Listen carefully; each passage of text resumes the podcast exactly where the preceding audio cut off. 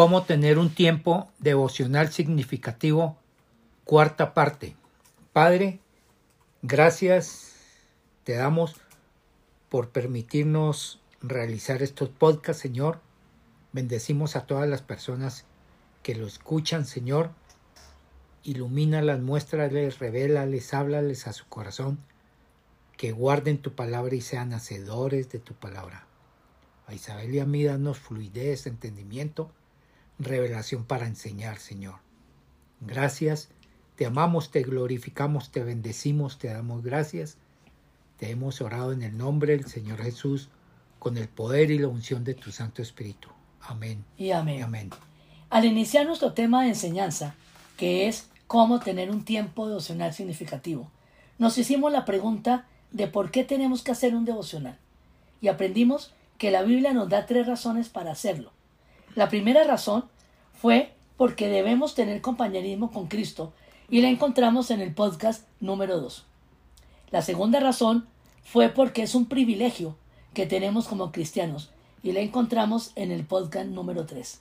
Ahora, en este podcast número 4, vamos a enseñar la tercera razón del por qué hacer un devocional y esa razón es porque es, un gran, porque es una gran oportunidad para alabar y honrar a Dios. Este último privilegio del devocional, el cuarto, porque ya dije, los otros tres lo tenemos en los podcasts anteriores, es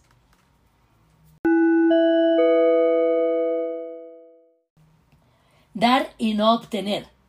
Empecemos, pastor, con Salmo 29.2, por favor. Tributen al Señor la gloria que merece su nombre. Póstrense ante el Señor en su santuario majestuoso. Sigamos, pastor, con Salmo y pasemos ahora al 95.6. El esplendor y la majestad son sus heraldos. Hay poder y belleza en su santuario. Dos énfasis equivocados han penetrado a la iglesia cristiana en general.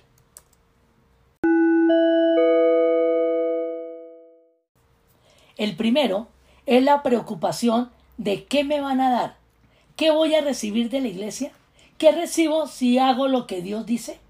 Esto es el resultado de una cultura del entretenimiento que la gente se entretenga para estar satisfecha.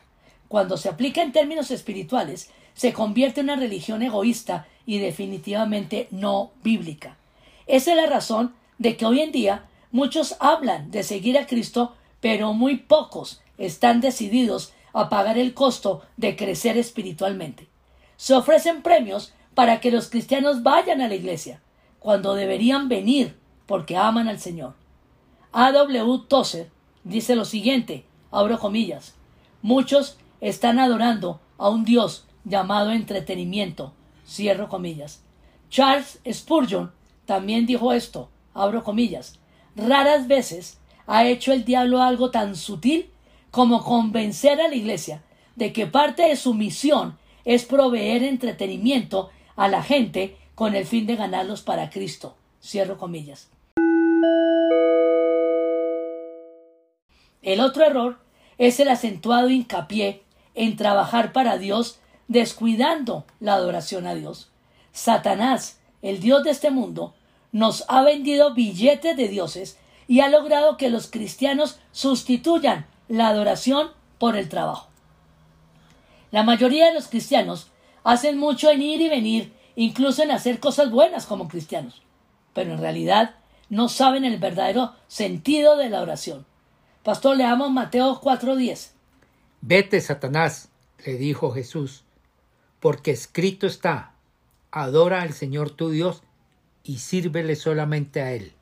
Leamos también Deuteronomio 6:13, pastor. Teme al Señor tu Dios, sírvale solamente a Él y jura solo en su nombre. La adoración antecede al servicio. Martín Lutero dijo, abro comillas, la mayor adoración a Dios es la predicación de su palabra tal y como está escrita. Cierro comillas. Debemos darle reverencia a Dios porque Dios se merece toda nuestra adoración, nuestra devoción. Apocalipsis 4:11. Digno eres, Señor y Dios nuestro, de recibir la gloria, la honra y el poder, porque tú creaste todas las cosas. Por tu voluntad existe y fueron creadas. Del mismo libro, pastor, leamos el capítulo 5, versículo 2. Cantaban con todas sus fuerzas.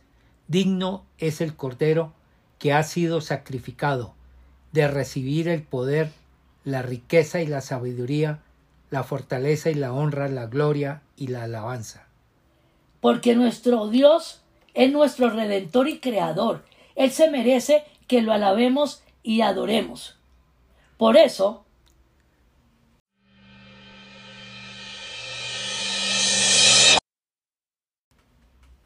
debemos tener el devocional diario por amor a Dios y nunca como un sentido del deber. Juan 4:23 Pero se acerca la hora, y ha llegado ya, en que los verdaderos adoradores rendirán culto al Padre en espíritu y en verdad, porque así quiere el Padre que sea los que le adoren. Dios espera nuestra adoración. Un versículo que con mucha frecuencia se usa para evangelizar y es correcto por medio de la analogía y rescatando el principio hermenéutico que dice que la palabra de Dios tiene una sola interpretación y muchas aplicaciones, ese versículo es Apocalipsis 3:20 y en realidad se escribió en un contexto para una iglesia cristiana tibia, la iglesia de Loadicea, la séptima iglesia del Apocalipsis. Dios desea tener compañerismo con nosotros. Él permanece fuera de la puerta de nuestra vida y quiere, anhela tener compañerismo con nosotros para recibir nuestra adoración. Es como el papá humano, terrenal, que desea pasar tiempo con sus hijos.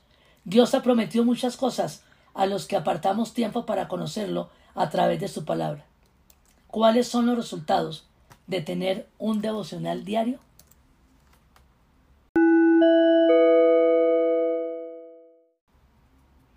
Alegría. Vamos a Salmo 16:11. Me has dado a conocer la senda de la vida. Me llenarás de alegría en tu presencia y de dicha eterna a tu derecha. Completémoslo con Salmo 119, 47. Pues amo tus mandamientos y en ellos me regocijo. Sigamos con el mismo Salmo 119, ahora versículo 162. Yo me regocijo en tu promesa como quien haya un gran botín. Y cerramos el tema de la alegría con Jeremías 15, 16. Al encontrarme con, tu con tus palabras, yo las devoraba. Ellas eran mi gozo y la alegría de mi corazón, porque yo llevo tu nombre, Señor Dios Todopoderoso. Un cristiano alegre es quien tiene un encuentro diario con Dios.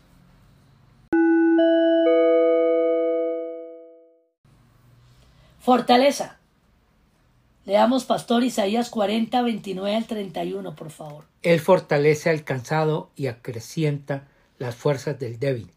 Aún los jóvenes se cansan, se fatigan, y los muchachos tropiezan y caen.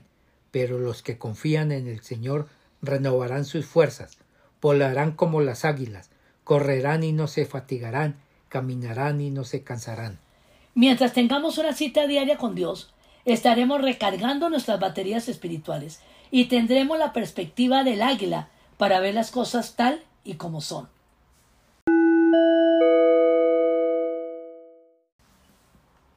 Sigamos ahora con paz. Isaías 26.3, pastor.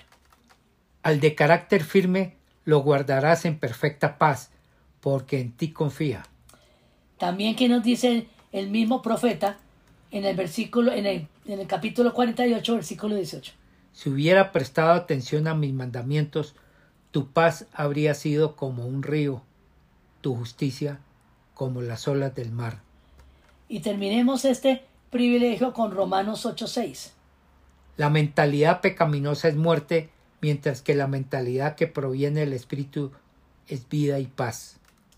Podemos tener paz en el corazón solo cuando tenemos la certeza de que Dios tiene el control de todas las cosas y ésta viene solo a través de su palabra.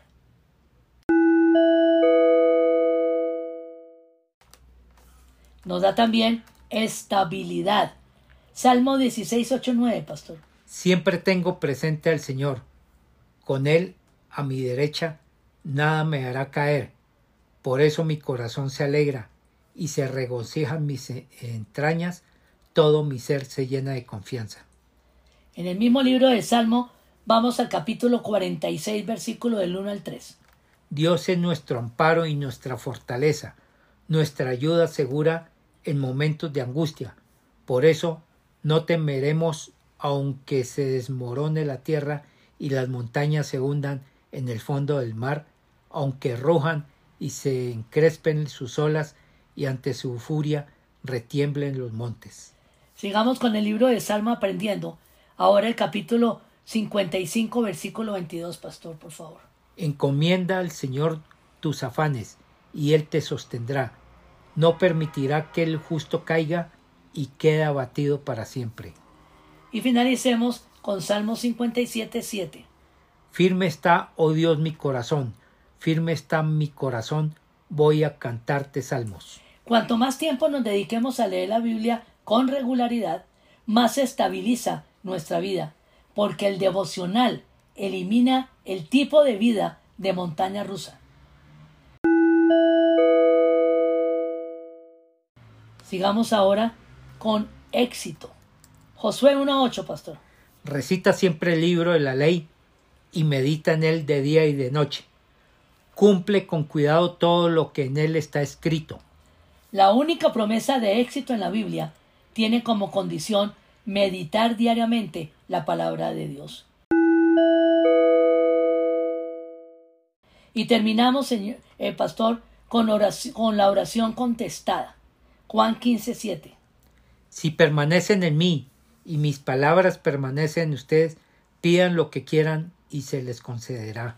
Mientras permanezcamos en Cristo, pasando tiempo a diario con Él, podemos reclamar sus promesas y tenemos la seguridad que si oramos conforme a su, a su voluntad, Él nos oye. Los demás notarán la diferencia en nuestra vida. ¿Qué dice Hechos 4.13, pastor?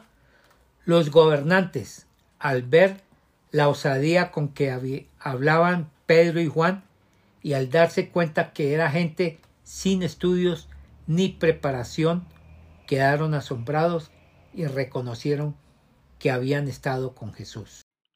Para rumiar. La gente sabrá que hemos estado con Jesús porque es visible nuestra vida, es evidente. Vamos al libro de Génesis, capítulo 32, versículo 30, pastor. Jacob llamó a ese lugar Penuel, porque dijo, he visto a Dios cara a cara y todavía sigo con vida. Cruzaba Jacob el 31, cruzaba Jacob por el lugar llamado Penuel cuando salió el sol a causa de su cadera dislocada iba arranqueando. Gracias, pastor. Era hasta el 31, sí, señor. Al estar con Jesús, es lo que nos va a dar confianza y valor para cumplir la gran comisión y testificar de Él a las personas que no lo conocen. No es suficiente solamente en creer en Jesús. Hay que recibirlo en nuestro corazón con fe. Como lo dice Juan 1.12.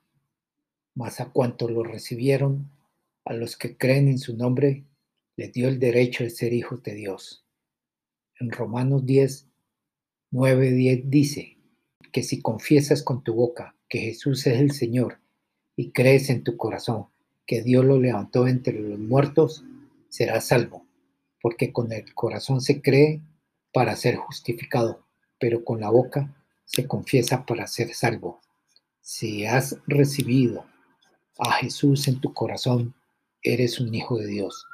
Si no lo has recibido, te invito a que digas esta oración de todo corazón, con la boca, voz audible, creyendo en tu corazón.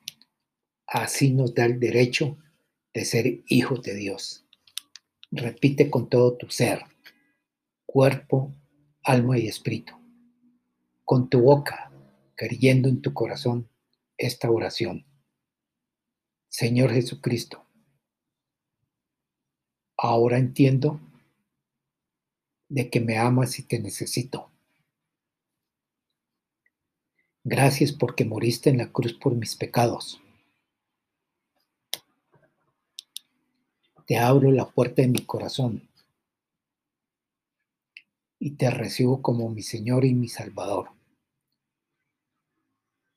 Te cedo el trono de mi vida. Hazme la persona que tú quieres que yo sea. Gracias por darme vida eterna. Amén y amén. Si la hiciste, si repetiste esta oración con fe, a partir de hoy eres un hijo de Dios.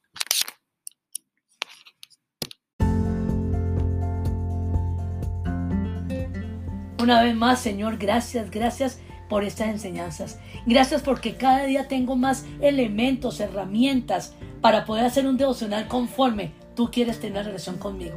Señor, gracias, gracias porque hoy entiendo de tu promesa, de tus privilegios. Hoy entiendo que esto es una parte vital de mi vida, Señor, como nos lo han enseñado. Esto no es una obligación, no es una disciplina, no es lo que toca, no es el deber, Señor. Es mi necesidad vital, Dios. Es lo que yo necesito todos los días. Reunirme contigo, aprender de ti, experimentar tus promesas. Señor, que hagamos un devocional por amor a ti. Porque queremos conocerte más y queremos ahondar más esa relación de intimidad. Yo te alabo y te bendigo, dándote gracias, Señor, en el nombre de Jesús. Amén, y amén.